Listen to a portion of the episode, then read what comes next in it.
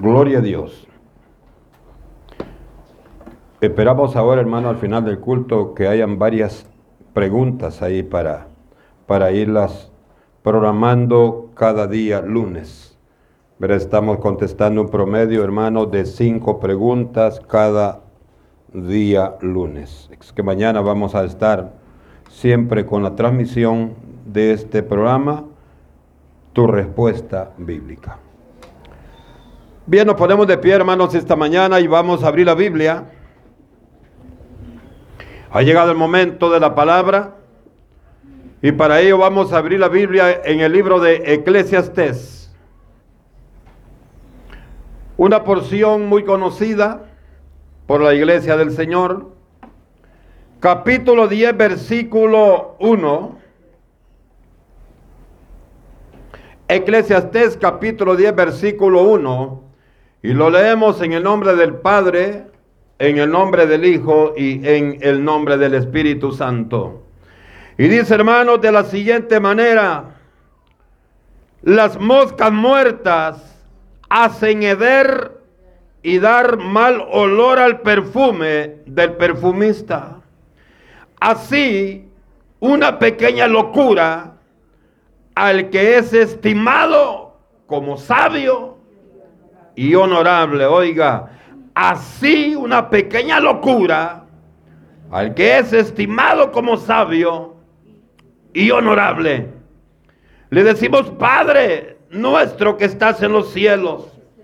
Señor, gracias porque este día domingo podemos dar inicio de esta manera, reconociendo su misericordia, reconociendo su amor, reconociendo esa oportunidad que usted nos permite para poder llegar, Señor, hasta su santa presencia y recibir de lo que usted nos tiene para cada uno de aquellos que somos parte de ese pueblo que usted ha escogido, para levantarlo el día que usted ha programado el arrebatamiento de su pueblo. Señor, bendice a cada siervo, bendice cada sierva Bendice también a aquellos que nos ven a través de las redes sociales. Que también llegue tu poder hasta ellos, amado Dios. Y que puedan recibir de sus bendiciones. Padre, pedimos por cada una de las peticiones que esta mañana han traído hasta este púlpito. Amado Dios, bendice, bendice y resuelve. Trae, amado Dios, esa bendición que tu pueblo está clamando, está pidiendo a través de esta petición. Sabemos que tú todo lo puedes hacer, Señor. Por lo tanto, declaramos que cada una de estas peticiones que tu pueblo ha enviado hasta este púlpito, esta mañana, por el amor que tienes para tu iglesia, tú las responderás, Padre, en el nombre de Jesús. Pedimos también por aquellos que no enviaron sus peticiones, pero que también necesitan, amado Dios, una visita y una intervención de lo alto. Pedimos esta mañana que tú llegues y resuelvas también esa necesidad, como también que esta palabra nos enseñe y nos instruya para vivir de una manera más agradable ante tus ojos. Gracias le damos, Señor. Amén y amén. Tomemos asiento, mis amados hermanos. Si usted ve, es importante la porción que hemos oído esta mañana. Por eso el tema. ¿Cómo dice el tema? Cuídate. ¿De qué? De las locuras ¿Y cuáles son las locuras, hermano? Cuidémonos de lo aquello, hermano, que para usted y para mí muchas veces parece que somos brillantes en lo que hemos pensado, pero que para Dios no es más que una locura. Y esto muchas veces nos impide, nos estorba y no nos permite ver las bendiciones de Dios en nuestra vida. Si vemos a través de los tiempos, se han presentado, hermanos, fracasos en los cristianos. Fracasos totalmente. Ya sea en los pastores, en los evangelistas, predicadores, hermano, en cualquiera de los ministerios y en el pueblo cristiano en general. Pero muchas de estas cosas podíamos verlas evitado nosotros. Muchas de estas situaciones que nos amargan la vida podían haber sido evitadas. Pero ¿sabe por qué caemos en ese juego? Es porque muchas veces actuamos con falta de sabiduría. Y yo quiero decirle con plena convicción y seguridad esta mañana, el pueblo de Dios si es falta de sabiduría, es porque se descuida de buscar la presencia de Dios. Porque Dios, hermano, está para todos. Por eso la iglesia cristiana evangélica, aquí no le decimos a usted, usted no puede leer la Biblia, hermano. Porque eso está permitido solo para los pastores. Usted no puede leerla. Así les dicen en la religión tradicional. Dice, usted no puede leer la Biblia. Lo único que tiene la facultad de leerla y de interpretarla son... Ahí le dicen quién es. Pero yo le digo esta mañana, Dios vino a través de Jesucristo para enseñarnos que el mensaje de salvación y restauración está para todos y en todo lugar y en todo tiempo. Por eso, hermano, usted y yo no podemos creer eso porque Cristo está con nosotros.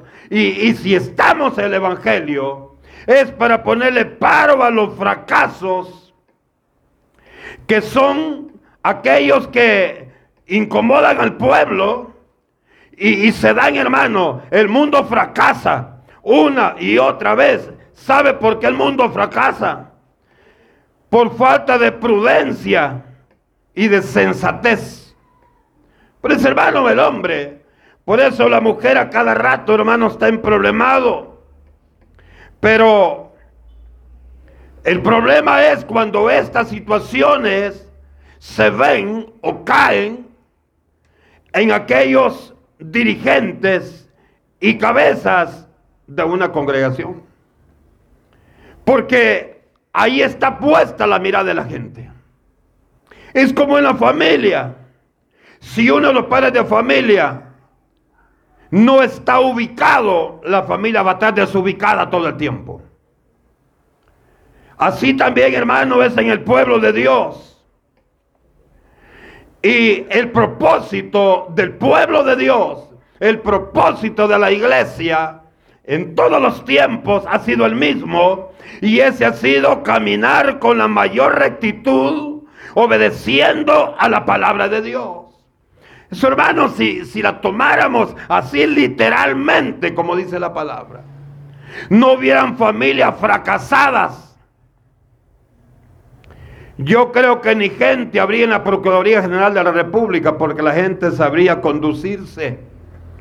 Los tribunales pasarán solos porque la gente sabría conducirse los penales y las cárceles estuvieran solas, porque la gente sabría conducirse llevando el conocimiento y la rectitud de lo que la palabra de Dios nos presenta. Pero la Biblia nos dice en Romanos 1:22 que muchos creyéndose sabios se hicieron necios. ¿Y a dónde se ve eso? Aquella, aquella persona que está en un error y que la palabra primeramente lo confronta, y cuando viene y le pide consejería a usted y a mí, venimos y lo que le decimos es, veamos qué dice la Biblia. Veamos qué dice la palabra para saber acertadamente qué es lo que vamos a hacer. Y lo que le podemos decir, o más bien dicho, lo que nos puede responder es, no, si eso ya lo sé. Se creen sabios, siendo necios. Se creen sabios como aquel rico insensato que nos dice la palabra. que le dijo a Jesús en una ocasión, ¿qué debo hacer para ser salvo? Y Jesús amablemente comenzó a explicarle lo que la ley decía para que el hombre alcanzara lo que él estaba pidiendo. Pero lo extraño es que cuando Jesús le estaba explicando, él se esperó y al final le dijo, qué casualidad Jesús, y todo lo que ha dicho desde pequeño le he cumplido. Desde chiquito todo lo que tú me dices que haga, yo ya lo hice. Creo que a usted y a mí no nos podía haber engañado al decirle eso, le han dicho, de verdad, no se le nota. Pero Jesús, que todo lo sabe, no le dijo nada, no, le, no, buscó contienda con él, solo le dijo, ah, bueno. Entonces, no te va a costar hacer lo que te, lo que te voy a pedir. Si todo lo has hecho, entonces tu corazón está transformado 100%. Solo una cosita chiquita te falta, le dijo. ¿Y cuál? Dijo él. Vende todito lo que tenés y repartírselo a los pobres. Pienso que le dijo, y esa es la cosita pequeñita, Jesús. Si ahí está, acaba todo lo que tengo. ¿Sabe por qué Jesús lo hizo de esa manera? Para enseñarnos que a Jesús no lo podemos engañar, hombre. Entonces, la palabra de Dios también nos dice que lo que nos hace falta a la iglesia muchas veces, no siempre, pero en determinados momentos, es la humildad. Muchas veces, y, y como ejemplo, los ayunos, como tenemos los ayunos. Hay estudios bíblicos y muchos no se quedan. Pero no saben lo que vamos a ver. Usted le pregunta, anda cortando varas, hermano. ¿Y de qué me está hablando, hermano? Y ese es el estudio que dimos en el ayuno. Ahora, ¿qué es lo que yo quiero decirle con eso? Es importante que lo más que podamos, la iglesia tiene que involucrarse para tener más sabiduría. No nos va a afectar, hermano, tenemos mucha sabiduría. Hermanos, porque la Biblia dice que si soy tan sabio, ¿de qué me va a servir? No va a servir. ¿Sabe por qué no va a servir? ¿Y para qué no va a servir? Para que tengamos más temor a Dios. Y que no le vayamos a fallar. Oiga, es importante, dice la palabra, no creernos sabios, porque entre más sabios nos creemos, somos más necios porque negamos el deseo que tenemos de conocer la verdad. Hay mucha gente que dice, no, si yo creo en Dios, pero huyen venir a la iglesia. Huyen venir a la iglesia. Y entonces no creen en Dios. Porque si creyeran en Dios, sabrían el valor que eso tiene. Usted y yo creemos en Dios. Por eso venimos a la iglesia. Porque sabemos que es una orden de Dios. Porque no hacen lo que Dios pide de nosotros. Por eso se hacen necios, porque no hacen lo que Dios pide de nosotros. Hay tanta palabra, hermano, tantos textos donde podemos ver esto. Proverbios 1.7, Salmo 111.10, Proverbios 9.10, Job 28.28. Y dice, hermano, en esos textos que le he mencionado, dice solamente una frase dice que el principio de todo aquel que se cree sabio, una cosa debe hacer, es temer a Jehová. Si usted y yo nos creemos sabios, una cosa debemos hacer. El temor de Dios debe estar en, en nosotros. Temor, hermano, es no hacer lo malo o no hacer todo aquello que a Dios no le agrada. Eso, eso es importante. Eso es lo que la Biblia nos enseña. Porque si no le agrada a Dios, es que a nosotros no nos va a enseñar nada bueno. Lo que no le agrada a Dios es dañino para usted y es dañino para mí. Cuando usted y yo, hermano, nos dejamos llevar, cuando usted y yo obedecemos a la palabra de Dios, vamos a ir siempre, hermano, en, en crecimiento. En crecimiento. al que sabe se le conoce. Ahora, algunos dicen, "Ah, pero es que usted se cree gran porque, porque sabe. Hermano, cuando usted sabe es porque se ha esforzado. Ahora el aragán, el perezoso, él, claro que se va a sentir confrontado, porque él pudiéndolo hacer tampoco lo hace. Por lo tanto, quiero dejar bien claro esto.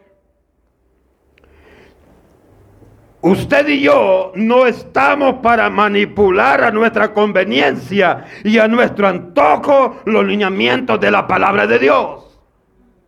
Usted y yo no estamos, oiga bien, para manipular a nuestro antojo lo que dice la Biblia. ¿Qué, qué significa esto? No es que yo voy a creer lo que la Biblia dice aquí y sigue viviendo perdido, perdida, pero usted dice, no, que yo creo en Dios. Si usted cree en Dios, demuéstrelo con hechos, no con palabras. Porque los hechos nos van a llevar a la misma presencia de Dios. Y las palabras se van a terminar el momento que el espíritu y el alma se vaya de nuestro cuerpo. Pero usted y yo queremos, hermanos, llegar al final, queremos recibir las bendiciones de Dios. Dice hermano, porque si esto hacemos, nos puede costar nuestra propia salvación. Si seguimos, hermanos, creyendo que somos sabios y, y que realmente no lo somos. Al final el resultado va a ser que nos va a costar nuestra propia salvación. Significa que no podemos usted y yo, y lo que nos oye a través de las redes sociales y todas las religiones, todas las sectas, no pueden quitar de la palabra ni una letra. Ni pueden aumentarle a la palabra ni una letra. Porque todo lo que está en la Biblia, hermano, tiene cumplimiento. Y el hombre se, queda, se crea fuerte. La mujer se crea fuerte. Quizá por lo que es, ante Dios no es más que un pobre desdichado, que una pobre desdichada. Usted puede ser grande en la tierra, pero ya cuando Dios lo llame, usted no va a ser más que comida para gusanos. Y se crea lo que usted se crea. Hay gente que le teme venir a la iglesia. Dice, no hermano, yo voy a oír un mensaje, pero de lejitos. Pues así de lejitos te va a ver Dios siempre. Así de lejitos te va a ver Jesús siempre. Y dice la palabra que aunque el hombre en el momento de la angustia venga, le clame, le llore, le suplique a Dios, dice la palabra, dice Dios, yo me voy a reír de estos. Porque pudiendo buscarme no lo hacen. Pudiendo, hermano, reconocer que necesitan de mí no lo hacen. No olvidemos que siendo heraldos, ¿qué es heraldos?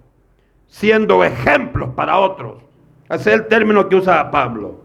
No es posible que siendo ejemplos para otros, usted y yo al final vengamos a ser borrados del listado de los salvos. Su hermano 1 Corintios 9:27. Y yo le digo esta mañana, de nada nos va a servir que usted y yo sirvamos de plataforma para que otros pasen y reciban la salvación de Dios. De nada nos va a servir. Bueno, a aquellos sí les va a servir, ¿verdad? Pero a usted y a mí no, hermano. Porque usted y yo tenemos la misma oportunidad y la misma bendición tiene Dios para nosotros. Oiga esto, mi hermano. Para hacer una locura no necesitamos mucho. Por eso el tema que nos debemos de cuidar de caer en cualquier locura. No, hermano, una cosita, una locurita, hermano. Ah, pero esa locurita le va a costar. Hermano, nos va a costar mucho. ¿Sabe qué? Dice, hermanos, la palabra que en los grandes hombres de Dios mencionen un hombre sabio que la Biblia dice. Vea que la Biblia nos enseña y todos sabemos que cuando hablamos de sabiduría hablamos, lo que primero que nos viene a la mente es Salomón. Es porque si no lo hemos leído, lo hemos oído repetidas ocasiones. Que Salomón pidió sabiduría. Pero ¿sabe qué pasa? Muchas veces ese perfume, esa fragancia que usted y yo emanamos para Dios, ¿cuándo es que usted y yo vamos a emanar perfume? Vamos a emanar esa gracia, esa fragancia rica con Dios cuando tenemos una amistad con Dios agradable. Cuando tenemos una amistad cercana con Dios. Fíjense que si nos descuidamos, las locuras que podemos cometer vienen a, convertir esta fragancia en algo desagradable, en un olor hermano desagradable. ¿Ha sentido usted el olor desagradable y el olor agradable? Cuando usted ve en el bus, más que todo en la mañana, porque cuando viene de regreso casi no vea. Pero más que todo en la mañana, hermano, que van toda la gente para su trabajo. Donde quiera que usted se sienta o, cualquiera que va a la par suya, diferentes fragancias. Y usted conoce fragancia y usted dice, ah, este está, este está. Y mire qué sabio es, ¿verdad? todo agradable. Hermano, el bus o el microbús donde usted va o su carro huele. Pero ya cuando viene por la tarde, se agarran así. ¿Para qué le cuento? Es desagradable. Muchas veces así es nuestra relación con Dios. Hermano, a Salomón se le considera el hombre más sabio de todos los tiempos. Qué importante el hombre más sabio. Y dice, hermanos, la Biblia en Segunda Crónica 7, 1 y 2. Y en Primera Reyes 9, 1 a 9. Que cuando él entregó el templo a Dios, a Jehová de los ejércitos. Dice, hermanos, que él lo hizo con un gran gozo, con una gran alegría. Y dice que Dios se agradó con lo que había hecho Salomón se agradó con el regalo que le hizo. Aquel templo maravilloso que Dios le otorgó a él, no a David, sino a Salomón. Dice hermanos que cuando le entregó el templo, se agradó porque dice la palabra que hizo descender fuego de los cielos como evidencia de su agrado por el holocausto que había ofrecido. Cuando veía esto decía, oh, bueno, qué interesante es. Qué bonito es cuando la persona está en lo que debe estar. Vamos a ver Segunda Crónicas 7, 1 y 2. Vamos a ver ahí algo muy importante. Segunda Crónicas, capítulo 7, versículo 1 y 2. Vamos a aprender ahí de esta, de esta palabra. Cuando Salomón acabó de orar, dice, descendió fuego de los cielos y consumió el holocausto y las víctimas y la gloria de Jehová llenó la casa. Hermano, quiere decir que Dios se agradó con lo que hizo este, este hombre. Se agradó por lo que había hecho. Pero ¿qué es lo que ofreció? Veamos en el mismo 7, hermano, segunda crónica, 4, 5, ¿qué fue lo que ofreció Salomón en aquel día? Entonces el rey y todo el pueblo sacrificaron víctimas delante de Jehová. Y ofreció el rey Salomón en sacrificio 22 mil bueyes y 120 mil ovejas y así dedicaron la casa de Dios al rey y todo el pueblo. Hermano, era una fiesta completa. Y eh, eh, Jehová veía que todos, hermanos, estaban interesados por decir al Señor, estamos agradecidos por lo que tú nos has permitido hacer. Y Dios, hermano, viendo aquello, aquel, aquel acontecimiento de mucho agradecimiento, dice que hizo descender fuego. Como quien dice, Salomón, lo que estás haciendo me agrada. ¿Y cómo te lo voy a demostrar? Aquí está mi presencia. Mire qué interesante. Fue, a través del fuego. También lo vemos allá en el, 15, en el 15 de Génesis, cuando aquel sacrificio de Abraham también dice que fue en la presencia de Dios, como muestra de agrado fue el fuego. Cuando Jehová de los ejércitos se manifestó y se presentó a Moisés, también fue a través del, del fuego, en aquella salsa que estaba quemando, pero que no se quemaba. De esa salsa tenemos que ser usted y yo, que esté lleno del fuego de la presencia de Dios. Pero fuego de Dios, porque ese fuego no quema, permanece. Si le dan fuego aquí, hermano, ratito ya no hay nada. Aunque Dios, hermano, oiga, aunque este hombre pidió sabiduría al Dios Todopoderoso, demostrando así su humildad, según nos dice Primera Reyes capítulo 3, versículo 3 al 15 y Segunda Crónicas capítulo 1 y versículo 1 al 13. Ahí nos dice, hermanos, que este hombre pidió mucha sabiduría.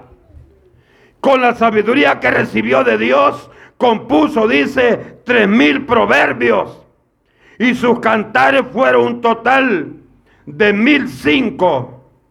Y dice, amados hermanos, que más de la sabiduría que recibió de Dios, dice que disertó sobre otras cosas que muchos venían de todas partes del mundo para escucharlo. Mire qué bonito. Dice hermano que venía mucha gente porque quería darse cuenta, quería escuchar con sus propios oídos, quería ver con sus propios ojos qué, hasta dónde había llegado la sabiduría de Dios en este hombre. Primera Reyes 4, 32, 34. Ahí nos, nos cuenta eso. Bien, hasta ahí hermano todo estaba maravilloso. Estaba, hermano, eh, Salomón en un lugar donde era inalcanzable hablando terrenalmente. ¿Cómo se sienten mis hermanas que están estudiando? Ahora que ya, bueno, algunos ya salieron, pero otros ahorita están ya eh, como viendo al final la cosecha, cómo va a salir la cosecha. Para aquellos hermanos que le pidieron sabiduría a Dios y la cuidaron, están seguros. ¿Sabe cuál es la preocupación de ellos? A ver qué lugar me dan.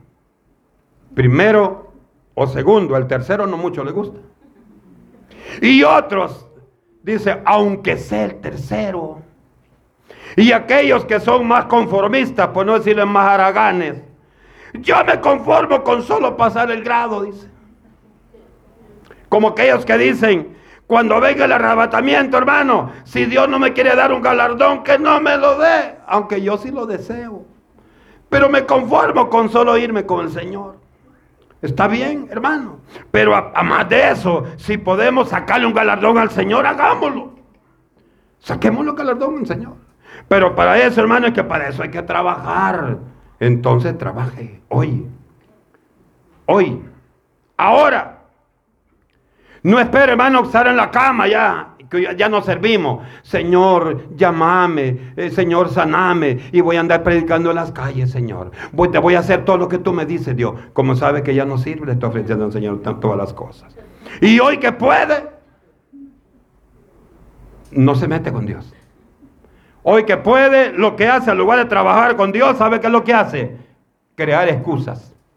Lo que hace es crear excusas.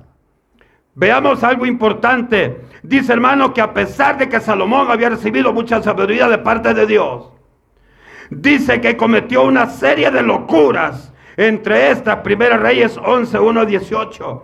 Se casó con la hija del faraón. Hermano, ¿y qué locura era esa? Porque Dios le dijo que no lo hiciera.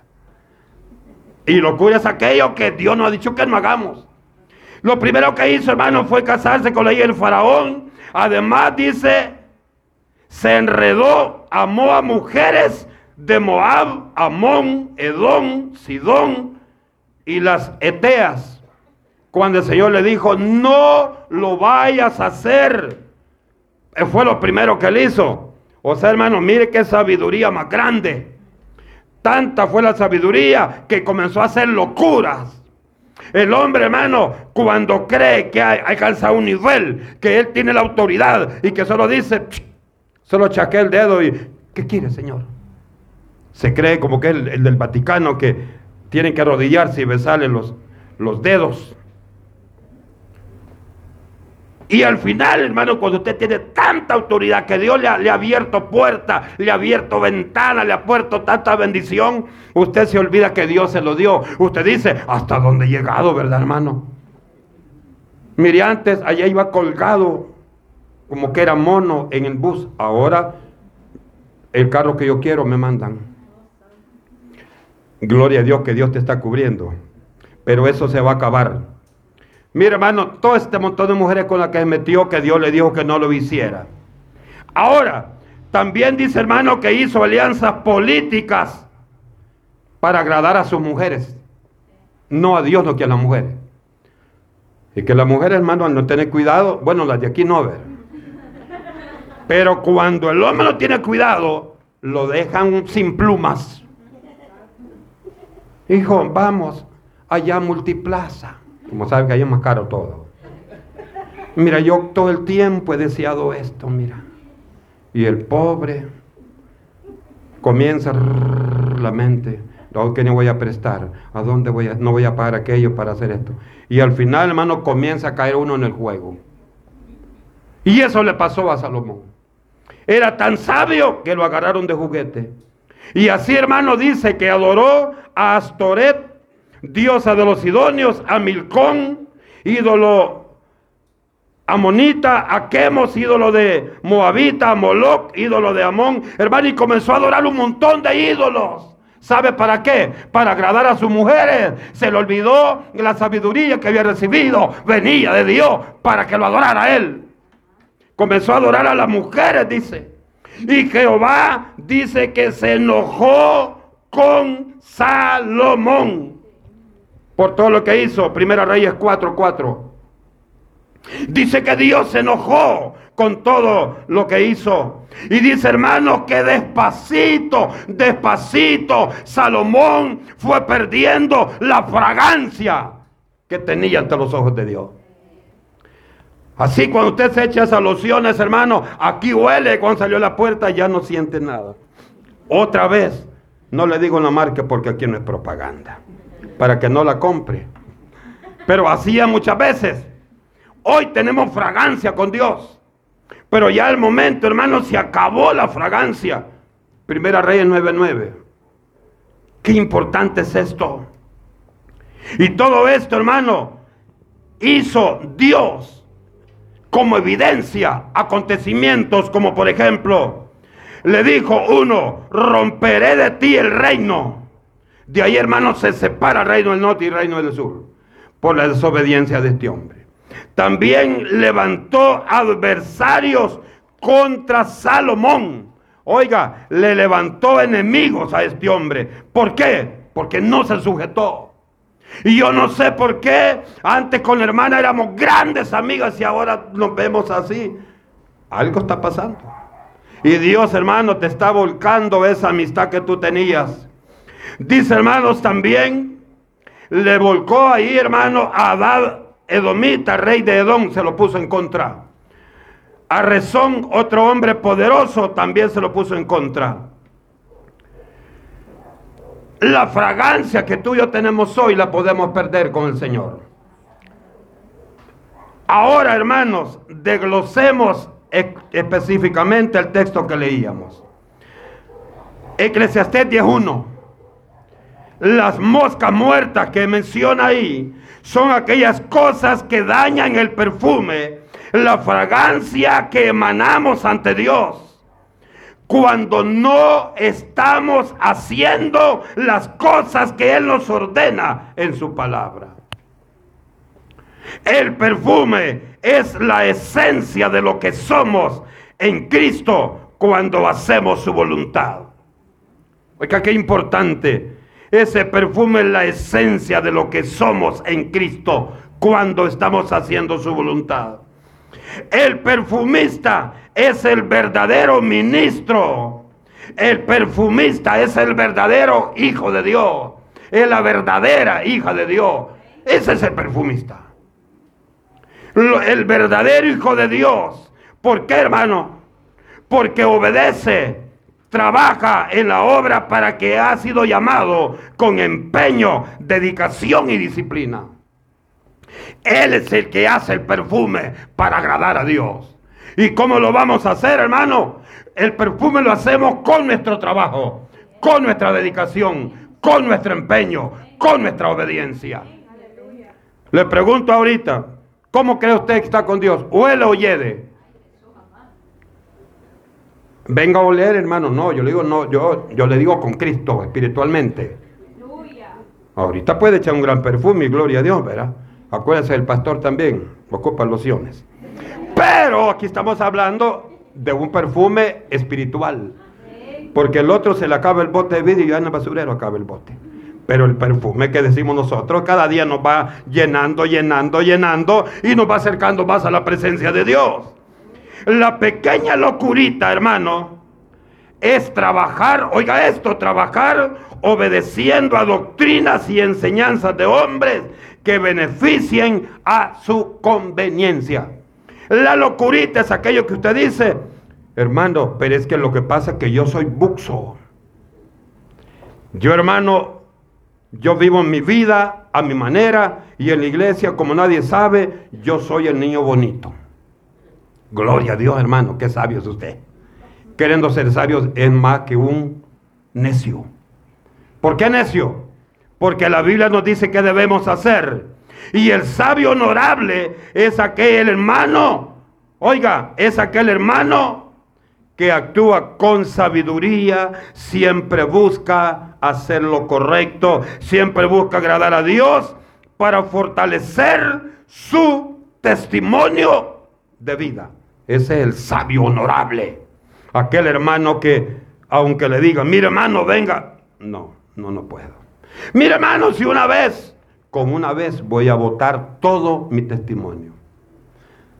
No hermano, venga, si, si mire, si, si estamos en diciembre, hermano, hombre. Una salidita, hermano, una cenita. No se preocupe. ¿Quiere cenar? Venga, vamos, lo voy a invitar al campero. Y le vamos a hacer la factura a la iglesia. Pues sí, porque lo que queremos, hermano, es que usted no se nos vaya a deslizar. Que usted, hermano, se mantenga firme en el Señor. Por estas locuritas, hermanos, que cometió Salomón, perdió toda su fragancia con Dios. Por todas estas locuritas que él pensó que no eran dañinas, le fue mal. El rey David, también usted sabe que era un gran hombre, pero por una locurita que cometió, perdió todo con Dios. No le digo la salvación, pero sí el Señor le pasó factura y le cobró todo lo malo que hizo. Viendo la condición de rey Salomón, hermanos, preguntémonos, ¿cómo está su perfume? ¿Cómo está mi perfume para con Dios? ¿Será que hay moscas ahí que están tratando de empañar, hermano, esa, esa fragancia con el Señor? Si hay moscas, córralas. Hermanitas, jóvenes, si andan moscarrones detrás de ustedes, también córranlos. Porque eso va a empañar su perfume para con Dios. Busquemos siempre a través de todos los medios hacer la voluntad de Dios para que no se cumpla lo que dice el 10.1 de Eclesiastes. Lo leo y terminamos. La mosca muerta hacen heder la mosca muerta, que hermano, que usted dice, no, si, si no está muerta y qué daño le va a hacer. Muchas veces, yo he oído esa, frase, esta hermanita es una mosca muerta, dice. Aparenta que está muerta, pero su corazón está lleno de tantas cosas malas. Por eso dice, la mosca muerta hace heder el mal olor del perfume del perfumista. Así como esta mosca, también dice, una pequeña locura que usted y yo cometamos va a hacer daño en el sabio y en el honorable. Aquel que se cree sabio honorable dice que cualquier locurita de esta va a empañar su amistad con el Señor. Que Dios, amados hermanos, nos ayude, nos bendiga y nos lleve de victoria en victoria y de poder en poder. No nos olvidemos que cualquier locura que cometamos, nos va a afectar nuestra intimidad con Dios. Cierra tus ojos esta mañana y le decimos, Padre maravilloso que estás en los cielos. Te damos gracias, Señor, porque tu presencia es grande y es única. A ti sea